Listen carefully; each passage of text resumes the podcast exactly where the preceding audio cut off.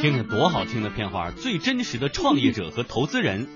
尽在傲江山，其实漏了一句，最好的主持人也都是在傲江山，是吧？没错，因为我们力争把最真实的投资人和创业者的关系展现在我们节目中来，所以这就是大家必听傲江山的理由之一。好，每周日下午的四点钟，傲江山在中央人民广播电台经济之声跟各位见面。大家好，我是福江。大家好，我是张傲。今天我们要来聊聊融资的门道哈，因为融资大家也知道，天使轮、种子轮、A 轮、B 轮、C 轮啊的了，对，就是每一轮问投资人来要钱。这个确实有点区别。你像我干活，一月份给我发工资，二月份给我发，这没有区别的，一直发到十二月份。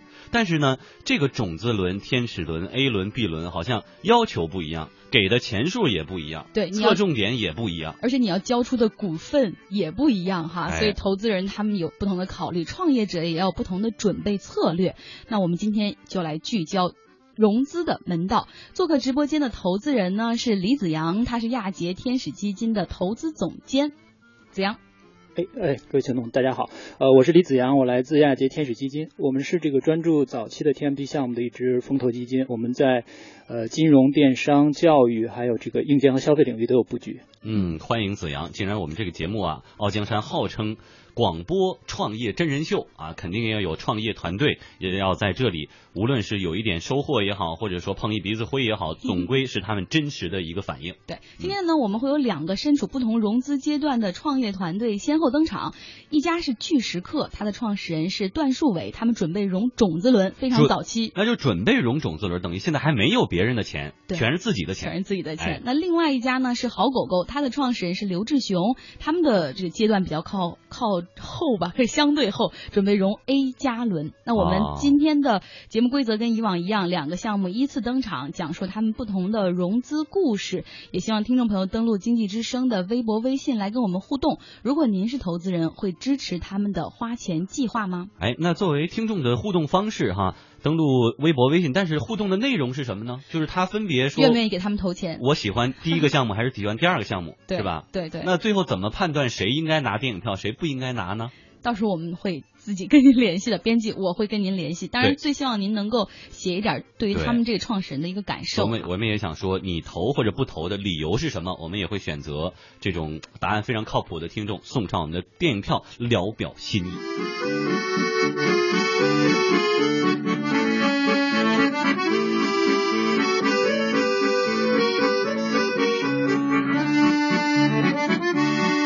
好，我们马上进入今天的第一个项目，叫聚食课。这聚呢是相聚一堂的聚，食就是吃饭的食了。这课是居然是课堂的课哈。他们希望打造的是北漂食堂，附近的人能够一起分享家庭式的私厨服务。马上请出聚食课的创始人段树伟。哎，树伟你好。你好，我叫段树伟，是聚食课的创始人。我们聚食课两个重要的重要的两个关键词，一个叫众筹，一个叫社群。嗯。我的初衷是什么呢？就是说，咱们很咱们很多很多的北漂人呢，每天上班很累了，下班以后还要买菜做饭，刷锅洗碗，很麻烦。我上班已经很累了，对吧？嗯。那我们既然做聚食客，就像让想让大家呢，回到家的时候，在我们那边吃完饭，吃完饭然后你直接回家该干嘛干嘛去。在你们那边吃完饭。对。嗯。我们聚食客自己去打造一个私园私厨的服务中心。那你们不就是饭店吗？我们是一个饭店，但是别忘了，我们是一个具有社区性质的饭店。嗯，在我们这边吃饭的都是有志同道合的人呐，或者说同行业的人呐，这样的人，大多都是附近的人，大家一块来这边吃边玩。Location 在哪儿？地点？我们现在在天通苑。嗯。但是呢，我们现在做的一个什么样的好处呢？就是说现在我们自己做宣传的效果是一。但是口碑宣传，客户的口碑宣传现在是十。我们现在有两百个两百个种子用户，一其中有一百五十个人都是他们自己朋友拉朋友，朋友拉朋友自己过来的。等于你们就是在天通苑有一个实体的饭店，是吧？是的。这个饭店的名字叫什么？聚食客。就叫聚食客。就叫聚食客。它里边的食物是主打什么菜系啊，或者说什么品类呢？谁来我们我们会每周换一次菜单，或者每两周换一次菜单。这些都是大都根据我们的用户他们评选出来的嘛。嗯，我们的私厨是我们请的高级大厨，让他来专门烹饪的。嗯，所以说现在要要聊一个竞品的模式。我们如果说跟美团跟饿了么，当然他们很大啊，我们跟他们不同点是什么？我们比较聚焦。嗯，我们会在这些附近的人里面把他们打造一个线上的社交平台。嗯，另外一个大家知道的一个叫回家吃饭是吧？那大家回家吃饭去阿姨家吃饭，可能说他们家养养的猫养的狗你不大喜欢，但是你无可挑剔。他家做阿姨做的饭也未必是大厨的水平。嗯，最后一个我想说的是，有一个项目叫做爱大厨，这个项目非常棒。但是呢，我估计只有说像这些高领啊、这些高管之类的，他们请得起这些大厨。嗯，像我们这些北漂的人，不可能说我花六十九去请一个私厨来为我做饭。刚才你提到了这个对手哈，我想问，那你家就是一个有社交功能的一个实体的饭店而已？对，嗯，那这个社交功能是你们额外做了一个 app 吗？我们现在在微信公众号来来做这件事。嗯。那他们所谓的这个共同的兴趣爱好是指什么呢？我们除了每每周会有一个主大的活动主题以外，嗯，我们在我们自己的微信公众号上面会让他们来输出输出他们喜欢的东西。比如说我喜欢汽车，是吧？我喜欢去啊，比如说我喜欢宠物，那可能说会有十个人都喜欢宠物，嗯、那好，我周二就聊一个宠物的事儿。嗯，哎，我看投资人已经跃跃欲试了啊！对对对，是不是每一个实体的饭店我都开一个公众号，然后都发布一个主题，然后大家感兴趣的就来，很很容易就别人也会做到你们这一点。我们来听一听这个投资人有什么样的问题啊？对，两位主持人刚才这个针对着这个商业模式啊，一直穷追猛打，很专业啊，问的问题都这个这个都说天使看人哈、啊，那个我先抛开商业模式的问题哈、啊，咱咱们聊聊人。就我知道这个段总之前有过这个连续创业的经验哈、啊，就是我想请教一下您，您也跟这个创业者分享分享，就您之前的这几次创业当中，这个融资里边遇到的遇到了哪些，比如说困难啊，或者有哪些比较艰难的时刻，然后是怎么应对的？这个这跟大家讲一讲好吧？啊，好的。我首先我想讲的就是一个方向的问题，因为子阳兄咱俩当时认识也是一个基于一个八大的一个项目，我们当时的方向是错误的，但是我们服务的对象是正确的。之所以没做起来，第一个是我们的自己方向没有摸清楚，第二个是我们团队没有那么好的人才，足以把这个项目做下去。这我觉得很多初创团队他们都有这样的困惑。我我拿什么跟我的投资人来说，对不对？我现在没有成几几百万的用户，没有非常清晰的收入模式，那我要靠什么跟跟我的投资人说呢？那你靠什么呀？对呀、啊，所以说这是我们问你的。对呀、啊，所以说嘛，我们就要靠我们自己的人，啊、我们自己能队自己团队能做出多大的事儿，来证明这件事是可行的。嗯。这个李子阳，你会投他吗？嗯、听他这样来回像绕口令的讲述了之后，呃，这个其实从从几方面来看啊，我们说这个从从团队和人这个角度来看啊，其实我们投资人其实是挺喜欢这种连续创业者的，就因为这个创业其实它是个技术活儿，它它需要这个很多的经验的积累啊。对，那其实，在连续创业者，他可能在这方面已经交了很多的学分了，花了很多这个学费，嗯，确实是很多学费，所以我们这个投进去的这个钱可能更安全一些。从这个角度来讲，就是这是个加分项。呃，当然一个出过事故的老司机 啊，对，啊，责任心比较重一些。呃，不单事故，我我觉得这个段总可能也经历一些，积累了很多经验了。对对对，不单是这个这个教训了。然后，但是这个从从商业模式啊，刚才两位主持人也这个问了很多啊，就是可能呃，一个是说这个这个民以食为天啊，这是个大生意，但其实这个做这门生意里边遇到很大一个问题，就是它的这个竞争的门槛变得不太高的问题啊。嗯。然后这个其实段总这个生意跟这个他提到的几个竞品还不太像啊。比如说像这个回家吃饭啊，还有这个觅食或者是妈妈味道之类这种，其实是一个纯就是比较这个 C to C 或者 P to P 的这种共享经济哈。那段总这个其实是一个 B to C，我理解其实是这样的，利用互联网思维，对吧？可以这么理解。利用互联网思维去做，但是可能这个资产会重一些，所以所以这块可能是我们主要考虑的一个问题，就它扩张性的问题。OK，其实我现在我想说的一个词啊，叫做众筹。嗯，我们以后每一家巨食客，包括每一家巨食客的外卖中心，他们的投资人不会是你们或者我们。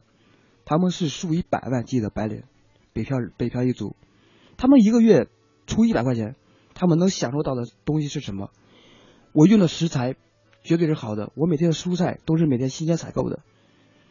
我在这边我花十块钱，我能吃到大饭店里面五十块钱的东西，同时我还能跟很多人，对吧？附近的人交朋友。嗯。那我我听上去哈，咱们这个模式，如如果说对标的话，就有点像这个皇太极或者西西少爷了。我我不知道能不能这么理解哈，就是能、嗯能算是某种意义上的这个竞竞竞争者吗？因为这个皇太皇太极也这个要把自己打造成这个这个餐饮的一个平台哈，它原来也是 B to C 的，现在也，我们我们在餐饮方面，我觉得跟他们是有很多重合之处的。嗯嗯但是我觉得我们从根本上，还有从未来的发展前景上，跟他们是截然不同的。啊，这个解解释一下好吗？对，你看，首先说我们从根本上来说，我们他们西少爷跟黄大姐的话，他们更可可能的在利用资本方来完成自己的梦想。我们这边呢，就是说你是北漂人，我是北漂人，我们更依靠我们自己的力量，大家的力量来打造一个共属于自己家的后厨。嗯，啊，就是就是段总说这个有有点这个售卖一个梦想，营造一个社区情怀对对对对，情怀而且就钱的方面，我觉得也有区别。你像皇太极，他的煎饼卖的就是贵呀、啊，他那对高端煎饼十块钱一个，我在路边摊买五块钱一个，是吧？我会能理解，他可能要高品质，但是他的利润也高。但是呢，刚才听小段说的是，呃，在饭别的饭店五十块钱菜，在我这花十块钱就能卖出去。我想问你，这个成本怎么控制？你怎么能做到人家五分之一的价格，还能保证品质？你要知道，一个大的餐饮店，他们有品牌费用，有渠道费用，嗯对吧？包括你的服务员费用啊、场地费用啊，很多乱七八糟的，这个要占到百分之八十的。那你们不也是实体的饭店吗？我们是嗯，但是你要知道，我们为什么一个聚食客他能够集合几百号人，就一个聚食客一个点，同时我们做外卖的话，能够同时辐射到五百来人、五百人以上，就是说真的能够把很多该省的成本我们都给 cut 掉。嗯，您说的挺好，但是我们目前还感受不到。我们来说说今天的主题，融资的需求哈。呃，小段他们现在这个巨石客目前想融种子轮五十万，准备出让百分之十五的股权，能不能给我们讲讲你在融资这块的一个考虑呢？对我们现在怎么说呢？我们钱不是特别大的问题啊，嗯、但是我们希望百分之十五出去以后呢，能够吸引一些人才方面的累积，这是我们首要首先要考虑的。而且我们现在并不是说五五十万，它只是这个百分之十五，对，是挺少的。但是我们真觉得五十万去做一个聚食客的起点，打造成正规化，很多都标准化，我对这个觉得这个钱是够的。啊，对这个我理解。其实融资之后对对这个企业是一个背书的作用，对它能这个对人才啊，它也能稳定军心，对大家这个士气上也会也会有些鼓舞。这这个我特别理解。就是关于比如说这个融资，就咱们有没有考虑说这个从三 F 这个去去去找呢？这个钱三 F 三 F 是是什么？啊，就是是 老师不是那个朋友、朋友、家人、还有傻瓜，傻瓜，啊对富，对啊对对，friends, family and four 是吧？对对对对。其实我们我这一路创业以来，真的已经在都是这三 F 啊，在帮助，知道吗？三次创业已经他们泡的差不多。对对对。所以说现在可能说我们团队现在更多的心是什么样的心？责任心了，嗯，对不对？你说三个 F 傻有多傻？他能支持你一次、两次、第三次还要支持，靠就是我们会有很大的责任心来对得起他们。哎，另外呢，这一般给出这种数据的时候哈、有的投资人也会问说，你看你出让百分之十五的股权，呃，要五十万，就是这样折合起来，你这个团队的总市价值应该在三百万左右，就想问问这些数都怎么算出来？你为什么认为是这样的呢？对，出让多少，然后股权占比，嗯，那你们的意思，我是不是可以理解为，对，我们的团队的股份比较少了吗？不是，我是说，你看你出让百分之十五的股权是五十万，那我可以理解为百分之百，那就是说你们这个团队的估值就是三百万左右，就这个钱是怎么算出来的？这笔钱你我应该怎么算啊？嗯、我应该是我应该这么算，我一个巨石客，你五十万，我能打到一个巨石客，嗯，我一个巨石客，他的估值是多少？三百万，对吧？我告诉你，我以后要做的是成千上万个的巨石客，这就会是个大生意了。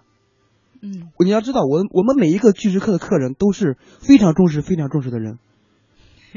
段总把这个场景描绘的很大哈，但是不知道投资人怎么看呢？这五十万呃我就问问，对我我这个比例，啊，对这个先先不说比例哈，先说这个你要是这个钱怎么花呢？这五十万你准备怎么花呢？我们现在的配套是是是一个什么样的设置呢？三个巨石客体验中心加一个巨石客外卖中心。你你能具体说一下，就是这个都花都要花多少钱吗？就呃，是这笔账我们每一个每一个巨石客的成本它是三万，然后每一个巨石客外卖中心的成本是二十万，这是房租还是指？对，所有加起来。啊，所有加起来。对啊，那那其实比如说我有个直觉的担心哈，听上去的确是您这个特别省哈，这个成本很低。那那假如说有有一个团队啊，我不知道举例子，比如说有个团队融一千万以下开了二百个点儿，这个对您会不会是一个？就这会不会是一个对？这会不会是一个资本的战争呢？就是说，它的刚就像我刚才说，这个门槛很低。如果像您介绍的这样啊，巨石刻他先要做的就是把这个巨字先做好，十放在第二位。如果说我们连我们的用户都凝聚不起来，连我们投资人我们都凝聚不起来，甚至说我们连自己的团队都凝聚不起来，这对我们是一个很大挑战的。你知道一个巨字，我就是给你一千万也好，一个亿也好，你能很快把这些都都凝凝凝聚起来吗？未必吧。嗯，好，我们现在想听听小段目前在如何去找投资人，怎么拿着跟投资人去推销你的这个巨石课。嗯，现在有什么新的进展吗？嗯，是我们我们一直以来是有两个资方是一直在看好我们的，可能说我们前两次是有失败的是吧？嗯，但是他们还是一如一如既往在支持我们。方便透露他们是？呃，暂时不透露吧，好吧？嗯嗯，所以说这次五十万很快应该会到位。对，我我们。是几百万的投资，已经已经快了。嗯，然后我我现在我想说的那个张二刚才一个问题啊，嗯，就是怎么去跟投资人去打交道。嗯，咱们毕竟是一个广播电台，我希望刚帮助更多的那个创业者。第一个，我真的说，创业者应该去选择一个投资人，你看好他的时候，穷追猛打就是他了。谈恋爱嘛，对不对？对不对？我今天我不一定要娶你，但是我后天我要娶你。嗯，那我就要在今天晚上。你要把我理解的很透彻，是吧？嗯，怎么？为什么古代新婚夫妇不认识的情况下可以先洞房了？这就说你们先有一个彼此的了解，更有助于你们更好的以后的进展。嗯嗯，没错，这个我同意。对对，先先选择，然后再去熟悉，最后你再去判断，对不对？行，我今天的项目可以，你也看好我，OK，咱签吧，对不对？嗯，听起来比较理想。好，非常谢感谢小段刚才跟我们的分享哈，现在也希望请这个导播老师把第二个项目帮我们引荐过来，然后一会儿我们会跟子阳来分享第二个项目好狗狗，请出他的创始人刘志雄。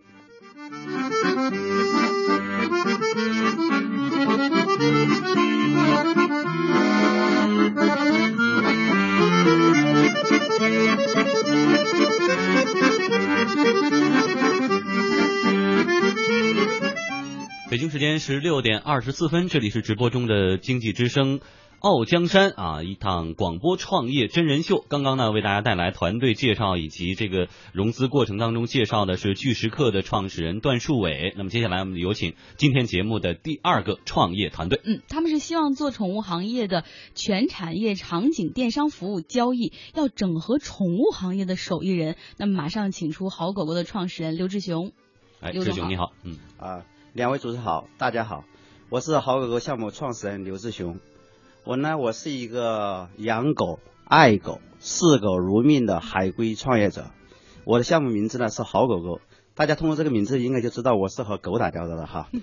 我们做这个狗呢，简单的说呢，我们是想通过我们好狗这个平台连接宠物手艺人和宠物狗，让宠物手艺人更自由，活得更有品味、更有品质，让每一个宠物狗狗有自己专属的个人顾问、个人医生，让每个狗得到更加贴心的服务。宠物手艺人是一群什么人？真的是第一次听说这种。宠物手艺人呢，因为我们宠物呢就需要很多服务，例如洗澡、美容、造型，包括甚至说我们的一些训犬，各种各样的。这里面我们人有的狗也有，人没有的狗也有，包括一些很多殡葬啊，很多很多。哎，是不是以伺候宠物为职业的人就是这些人？嗯，对。但是要有技术性的伺候他们。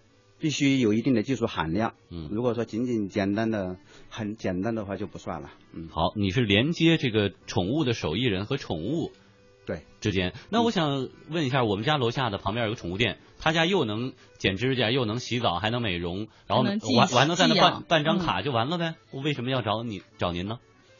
当我们走进这个宠物店的时候，我们第一感觉是什么？哇，这个宠物店好臭啊！嗯，我有这个感觉。对，有。我把我这狗狗抱进去，我这狗狗得到的服务是我想要的吗？哇，这个宠物这个主人，呃，一进去过后，这个人洗我狗的姿势太野蛮了，造型不太好，我怎么办呢？那我也不我也不知道别的地方有。我有了我们这个服务了过后呢，讲我们会让更多的手艺人，他们专注在手艺上面，让这些手艺人动起来，让狗狗也动起来，让宠物主人找到他更加喜欢的手艺人。嗯，手艺人既然既可以上门，狗狗也可以去他的工作室，让一个狗狗得到更加贴心的服务。哎，可是如果我能看到我们家楼下的门店，我还放心一点。在你这个平台上，这个手艺人是看不见、摸不着的。我那我不知道他就上门来了，来来给我的狗又干这个做那个，或者把我狗带走了，是吧？对我放心吗？因为是这样的，就是我们连接了手艺人和狗狗过后，手艺人和这个狗狗之间和宠物主之间不是一锤子买卖。嗯，手艺人他要想自己过得更好，他必须有自己的品牌意识。他有品牌意识来讲，就他每次服务他都是要用心去做。只有这样，这个宠物主人，这个狗狗才能成为他的忠实的客户。嗯，也就是说，上面的手艺人也像淘宝卖家一样有点评，是吧？又有点评，有有的打星。如果你心比较差的话，以后在宠物圈里就没法混了。哎，就所以就跟我们的这个，让我们的每一个宠物主人能多几个选择。对啊，对。好，那关于它这个商业模式，投资人有什么意见啊？哎，这个这刘总好哈，这个我我家是养猫的，所以这个见着您这个项目特别，对对对，特别亲切，我特别能体会这个宠物主人的这个在服务上面的这些痛点啊。对，然后就是请教您一个问题啊，就是关于宠物的这个，其实它这个链条覆盖面还是蛮广的。那比如说它这个涉及到的可能有这个活体交易啊，就是您这块这块做的服务啊，也涉及到电商的，也还有做硬件的，还有做这个从这个宠物主人社交这些区切入的。就在不同的切入口里边，您选择了服务这个入破局点哈。对对，那想就是请教您一下，您选择破局点的这个这个考虑是什么样的啊？是这样的，就是我们好狗项目其实始于二零一三年哈。我原来的话，我是主要是针对国外做项目。我原来最开始有个项目，主要是用于狗狗减肥的，针对美国市场做的，效果还不错，因为美国中大型狗比较多。然后我们二零一三年开始做的，主要是做一些宠物社交方面的东西。我们在尝试过程当中，我们当时想当然当然说，宠物主人应该更多的愿意分享自己的狗狗的一些照片，分享自己和狗狗相处的每一刻。然后我们做做的过程中发现来讲，整个的活跃度是没有那么高。最后来讲，我们想想狗狗到底需要什么服务呢？狗狗它需要洗澡，需要美容。所以说我们就想，既然它需要洗澡、需要美容，那我们就去把专业的手艺人来给他们提供更好的洗澡美容服务。所以说我们就决定从美容和服务这里面切。在整个切的过程当中，我们发现。我们在过去一年里，好狗发展速度相当是特别快了。对，发展速度非常之快，已经融了很多轮轮了，尤其是在 A 轮，还有像章子怡这样的明星投资人。我们在下半时段会请这个刘总主要介绍一下融资的情况。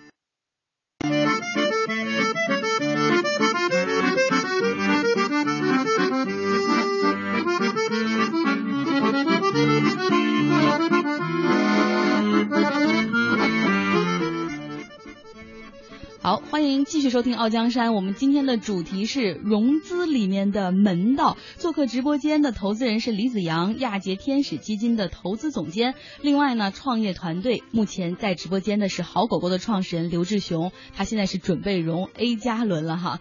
在上半时段结束的时候，我也透露了一个这刘总一直遮遮掩掩还没有对外公布的一个消息，就是在 A 轮投资者中有章子怡。他以个人这个身份是投资进去的哈，所以能看出他们这个项目还是蛮有吸引力的。我们怎么办？是倒叙的讲还是正叙的讲？还是说您要不然先把章子怡的故事给我们讲讲吧？好，啊，我就这样吧，我先讲一下章子怡的故事啊。其实我跟子怡姐我们中间见过几次面，见过几次面呢？中间暴露了章子怡的年龄啊！是是是是这样，就是我们呢，她本身呢。就养了一只有条小狗，叫小母哥，啊，通过一个渠道知道我们在做这个狗这件事情，我们在正推一个跟狗狗做上门洗澡美容，他自己体验一下我们这个服务，觉得我们这个服务不错，应该说是悄悄体验的。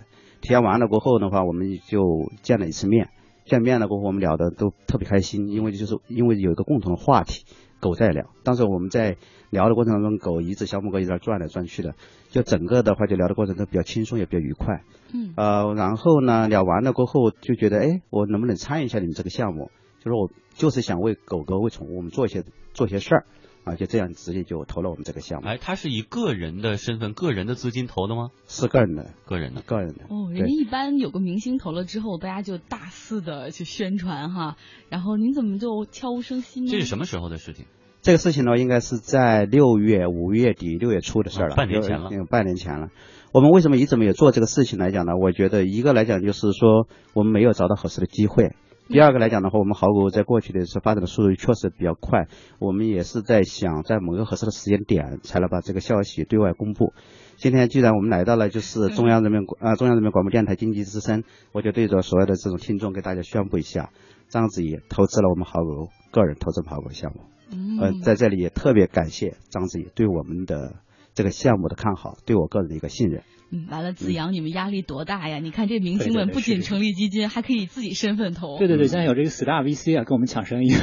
对，他也参与了个 Star VC，那个参与的是在我们这个投资之后了。哎，所以刘总，要不然您按照时间的顺序，从这个项目诞生到拿到第一笔钱、第二笔钱，嗯，都有什么样的经历，跟大家分享一下。好嘞。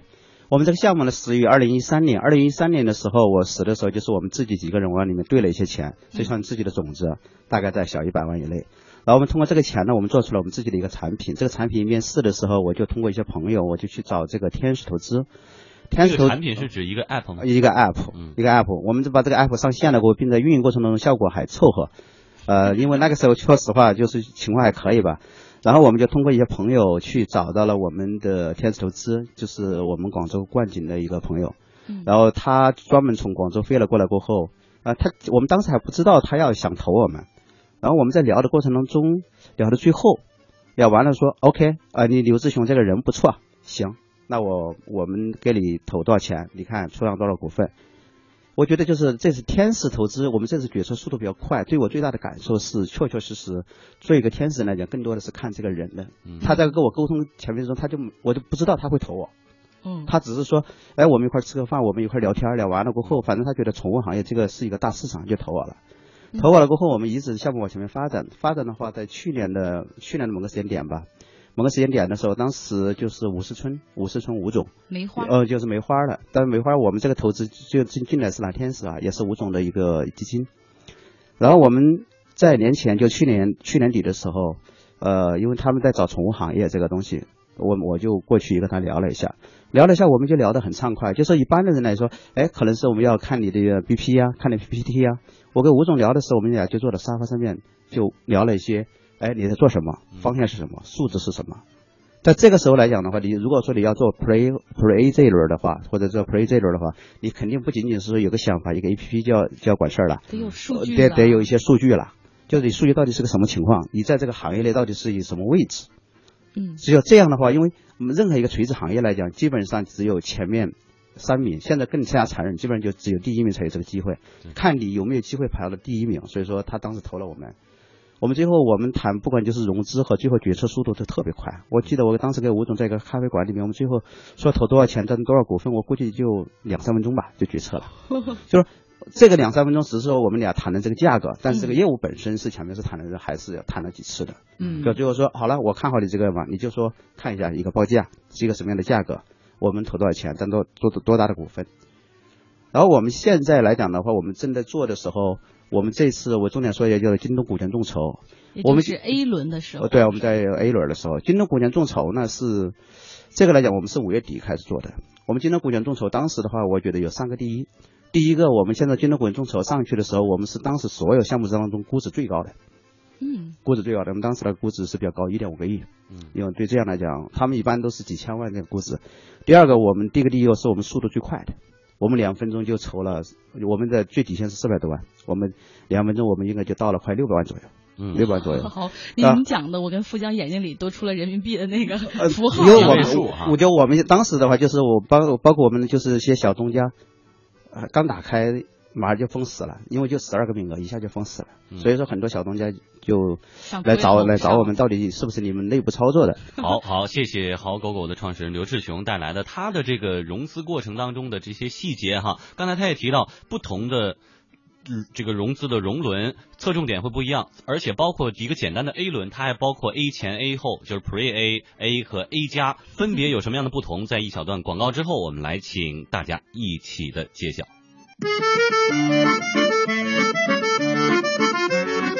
好，三十秒钟的广告很短哈，这里是继续为您直播的经济之声傲江山。我们今天说到的话题，融资的门道，在话题的一开始，傲姐就提到了一种说法，叫做天使轮看人，A 轮看产品，B 轮看数据，C 轮看收入。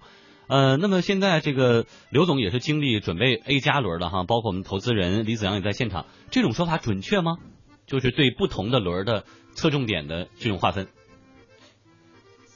这样的话，可能就是李总这边的话更有发言权。我的感受来讲的话，就是看上去挺准确的，但是真正在运营过程当中来讲，这可能就是一个框子而已。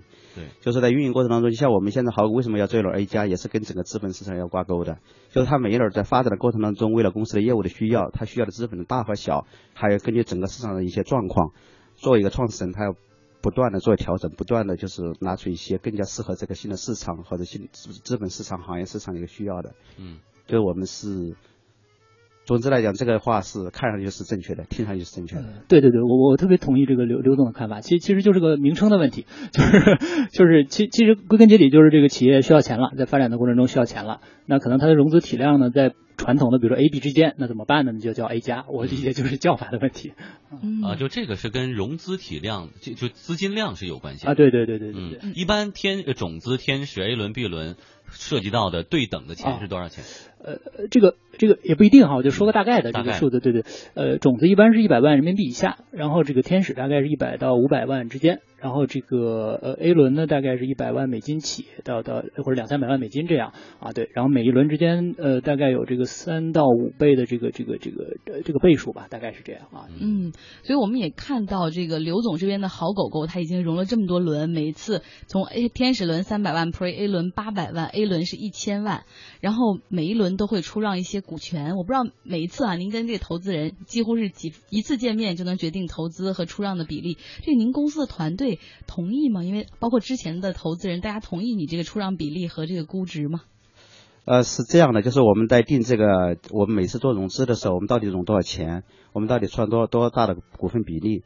这是基本上一个公司的创始人或这个创始团队，他公司根据公司的这个业务需要，说我们这次融资大概的话，我们需要的我们需要做哪些业务？我需要多少钱？假如举个例子，我现在我这次能做一能，哎嗯，做这能三千万的，那我基本上我知道我这三千万怎么能花了。那么我们现在就说，根据当前整个市场情况和公司的业务情况来讲，我们说，OK，我们我们这一轮我们大概出卖。呃，什么样的股份比例的话，嗯，我们得有一个基本的，有一个基本的定论。有了这个定创创始团队有这个定论了过后，我就会就把这个就是定论，就是说结论，告诉我们所有的就是投资商。我们所有的投资商，如果说，嗯，我呃。呃，我所有的投资商如果说有问题的时候，他会是是要跟我进行沟通和交流，或者说你这次融资的规模比较大了一些，能不能把股份我们融资规模小一点，我们出卖的股份比例小一点？嗯，啊，他会就是说我们是中间的话会有这样的一个沟通和交流，但是主要主要是根据创始人的，因为这个公司本身是创始人自己的运作，只有这个创始人对这个业务更加熟悉。OK，我我这有一个问题哈，因为这个听上去刘总的这个创业特别顺利哈，融资也特别的。顺利，对。但其实我我接触的这些创业者里边，这个很多对融资有很多就觉得有很多的困难哈，就想问。问这个刘总，其其实创这个创业者经常提的一个问题就是到哪儿去找靠谱的投资人？怎么能找到适合我的投资人？这这方面有什么经验吗？啊，这个问题真的是一个好问题啊！作为一个创业者，因为说实话，今天的话，呃投资人特别特别多，去很多一样的咖啡店，就是很多这样的创业中心、孵化中心，每个人都是投资人，就特别多。投资特别多的时候，就是很多时候就跟他聊的时候，OK，把你的 BP 给我看一眼，然后我们去商量一下，过来给我讲讲，讲完了过后啥啥事儿也没有，不联系，对吧？不联系。通过我这么几年的工作经验和呃跟投资人打交道经验来讲，如果说你真想找找到钱的话，你就一定要知道，就是说你接触这个投资人跟他聊完了过后，你马上就知道你这个人他是不是对你的项目真感兴趣或者敷衍你。如果说他就说啊 OK，回去我们看看这个事儿，基本就不靠谱。嗯。如果说他问你的问题特别多，问的特别深刻，或特别为为难你。这个哎，说不定我们就可以聊一聊，谈一谈。就要去哪里去找去呢？我觉得是说，呃，我就说一下我这几轮哈。嗯。如果说你做天使轮、种子轮，那基本就自己掏钱，或者你爸妈掏钱了，基本都是这种的。天使轮基本都是周边的朋友掏钱。嗯。像这种 player 的话，就是说你基本上就是靠你还是你自己在投资圈内的关系网络。就是我现在看见很多就是创业者，动不动就是把 BP 到处满天的发，那玩意儿是发简历，对，发简历似的，根本就不不不靠谱。你就想想，你天天卖块肉一样，天天挂单卖。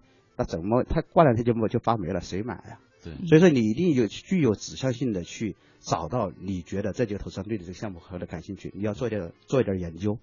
说如果说在 A 轮这个东西，A 轮这个局，那你可能模式基本上比较清晰了，有一些数据了。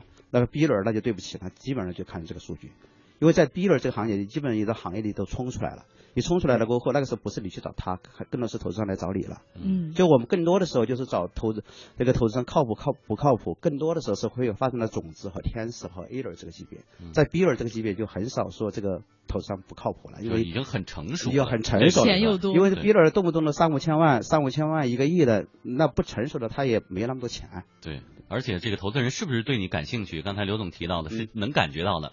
有句老话叫“褒贬是买主，喝彩是闲人”。对，你说，哎，你这这儿有点不太好啊，你这个镯子这儿你看有块杂质，那就是有点想买了，给你看看价。对。但就说啊，挺好，挺好，挺好，不错，不错，不错。哎，这这这真厉害。对对。那就是你看个看个热闹就过了。对，就要回去我们商量商量。OK，你发个发个 BPP 过来看一看。挺好的，有前途。挺好的，因为他对他来讲的话，他不想得罪你。那万一哪天涨起来了过后，你把得罪了过后，他下次他也没机会。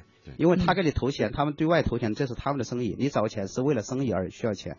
所以说，大家是某种意义上是互取所需的。所以说，今天整个市场上来讲，确实就像刚才李总说，我们从哪里去找找一个？我觉得最开始，特别是种子天使 A 轮的话，最好去找你的朋友，因为只有因为只有朋友对你更加认认识。嗯，如果说对你认加更加深刻，如果就一个陌生人说我咔嚓我给你投投钱进来过后，那。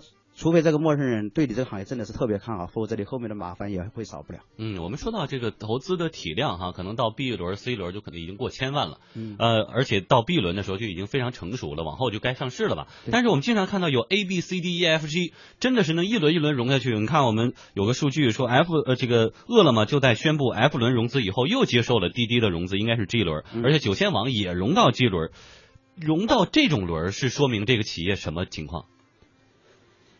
融 A B C D F G 这个数字其实可以一直在下去，这个它主要是取决于几方面的因素。第一方面的因素来讲的话，就是说这个企业的它所处的行业的现状。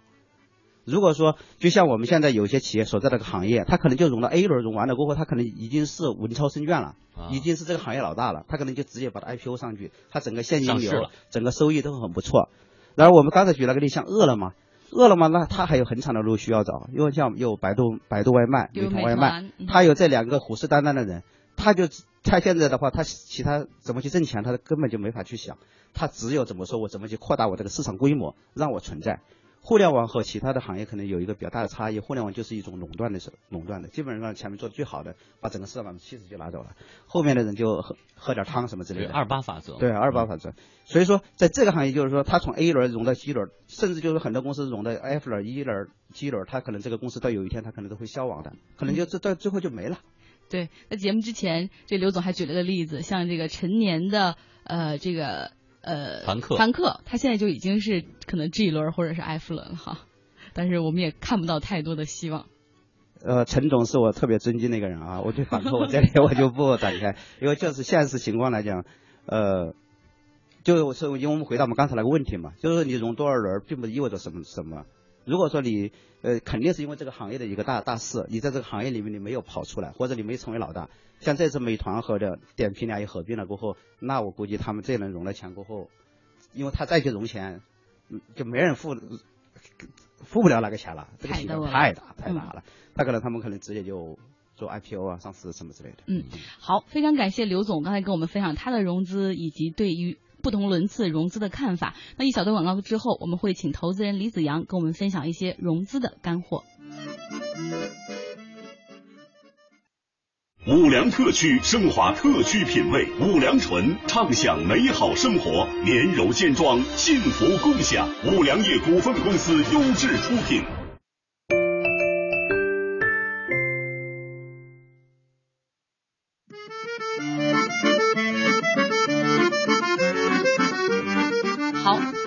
现在到了融资干货大分享的阶段了哈，希望李子阳能够快问快答。我们的时间不多，只有两分钟的时间。第一，不同融不同轮的融资，投资人关注的侧重点有什么不同？就是主持人之前说的这个，天使看人，A 轮看产品，B 轮看数据，C 轮看收入，上市看利润。嗯，好。第二，A 轮融资之前有 Pre A，之后会有 A 加，就像刚才这刘总的好狗狗一样。为什么融资的轮次会越来越小呢？这个可以从资本市场的两侧来看哈。从这个创业企业这边，因为它一个是竞争激烈，烧钱这个越来越多；另外一个是这个互联网这个互联网思维导致这互联网经济长期不盈利，所以这个融资轮次会越来越多，融的钱也越来越多。如果从这个资金市场就 VC 这个角度来说呢，就是把这个融资拆散呢，它有分散风险的考虑。嗯，好，在融资金额上，不同轮次的这个融资会有多大区别？刚才这个您刚才跟我们分享了哈，再总结一句。呃。其实这个，其实我想补充几个特例哈，就是刚才说一般情况，这个有超级大的天使，就第一轮就拿人家 B 轮甚至 A 轮、B 轮这样的钱，这个也有这个越融越少的，所以这个不一定啊。嗯，关键是看什么呢？就是聊的呃，对对对，还还是看这个。比如说拿超级大天使的，可能是一个团队特别的牛，特别的厉害，然后越越融越少的这种，可以可能跟这个企业发展状况有关系。嗯，曾经有人说创业公司都死，就是创业公司都死在 C 轮了哈，C 轮必死论，也有人说过跨过 B 轮的公司就已经相对成熟，到底哪种说法靠谱？呃，这个要看你怎么定义死这个概念。如果把它定义成这个难以为继，也就是说这个公司失去了继续成长或者是壮大的这个动力的话，那其实任何一轮都有死的可能。然后如果你把它定义成一种某种，比如说投资人的成功或者创始人可以套现的话，那么从这个角度来看的话，到了 B 轮的话，其实有有投资人已经有收益了，然后这个创始人可能。呃，这个我们讲它有收购价值了，嗯嗯，好，继续在过苦日子的动力已经没有了。呃，对，这个我可以财务自由。这个这个这个我们就不去探讨内心世界了。好，那最后呢，帮我们一两句话吧，总结一下不同轮次的融资，创业者应该注意哪些事项？呃，其实我我就不说，我就说两点哈，我我感触比较深的一一点就是这个融资要做好提前的规划，就是不能在你想要钱的时候临时抱佛脚，呃，要这个时刻注意这个资本市场的动向。另外一个就是说融资过程中一定要诚信，现在就是这个我觉得虚构数据，对对对对，这个其实企业破产不要紧，但是如果一个道德破产了，这个就就完蛋了。嗯。好，而且现在投资人也都不傻，你以为你刷单的那些数据，人家查不出来吗？进去调查的时候 看得明明白白哈。对对对对。好而且一旦一个人的这个名声要是在圈内臭了的话，可能这就不是一个连他就能够做到连续创业者就能给他争回多少加分的。对对，没错，这个人的一生很长嘛。对对，道道德这个是最重要的。圈子又很小。好，非常感谢李子阳亚杰天使基金的投资总监今天跟我们分享这么多，也感谢今天来做客直播间的两个项目好狗狗和巨石客。也希望大家能够登录我们经济之声天下公司的微博和微信，给我们来说你的创业故事。也希望很多创业公司来这个平台上找我们，也许下一期坐到直播间里的就是你。好，我们今天的傲江山就到这里，我们下周再见。